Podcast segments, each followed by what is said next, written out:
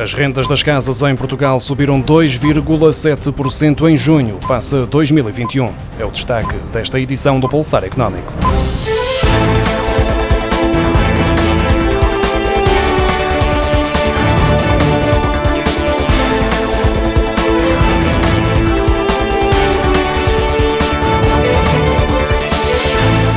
As rendas das casas aumentaram 2,7% em junho, face ao mesmo mês de 2021, depois do aumento de 2,6% que já tinha sido verificado em maio, de acordo com o Instituto Nacional de Estatística, que indica que todas as regiões do país apresentaram crescimentos. Os maiores aumentos dos valores das rendas face a junho do ano passado foram registados em Lisboa e no Algarve, ambas as regiões com 2,9%. No que diz respeito ao valor médio das rendas de habitação por metro quadrado, foi registada uma subida de 0,2% em junho, depois dos 0,3% que tinham sido registados no mês anterior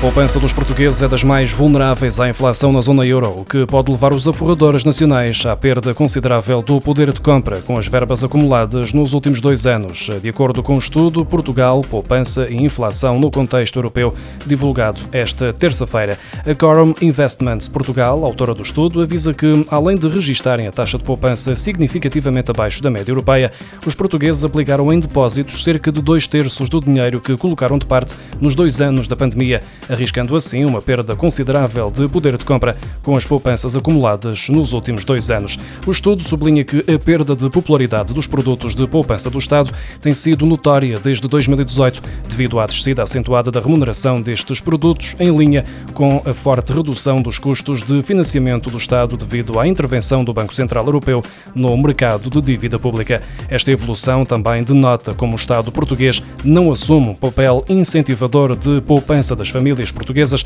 tendo apenas dinamizado este mercado quando precisou do financiamento dos particulares.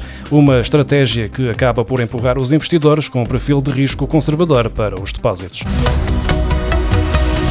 Portugal continua a vender os seus produtos para a Rússia, ainda que em quantidade muito inferior ao que era habitual. O mercado russo chegou a valer, em 2013, mais de 263 milhões de euros para as empresas portuguesas. Acabou por gerar apenas 36 milhões e 700 mil euros nos primeiros cinco meses de 2022, isto depois dos 67 milhões e 700 mil euros que foram registados em igual período do ano passado.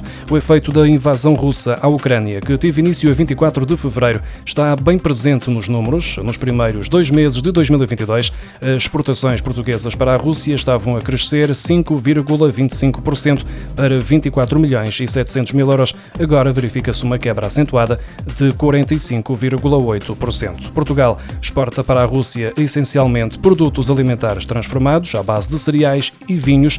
A União Europeia tem vindo a aplicar restrições às importações da Rússia para acentuar as sanções na economia, mas estão excluídos das restrições os produtos destinados ao consumo e relacionados com saúde, de modo a não prejudicar a população russa. As exportações de vinho estão a cair há dois meses consecutivos, depois do crescimento em grande parte de 2021 e no arranque de 2022, o setor registrou uma contração de 5,8% em abril e de 0,44% em maio. Está no acumulado do ano a perder 4,21% em quantidade e 0,11% em valor, com vendas totais de 129 milhões de litros, no valor de 361 milhões e 800 mil euros. O preço médio por litro litro cresce 4,28% para 2,80 euros, tendo em conta o efeito da inflação.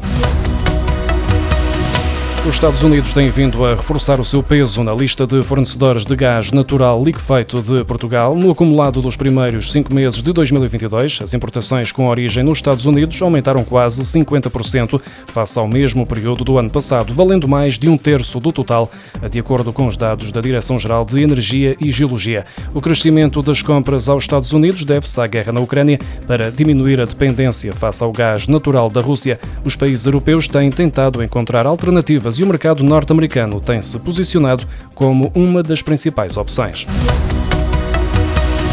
A taxa de inflação em Portugal acelerou para 8,7% em junho, o valor mais elevado desde dezembro de 1992 e um aumento de 0,7 pontos percentuais face ao mês anterior, como mostram os dados do Instituto Nacional de Estatística que confirmam as expectativas anteriores.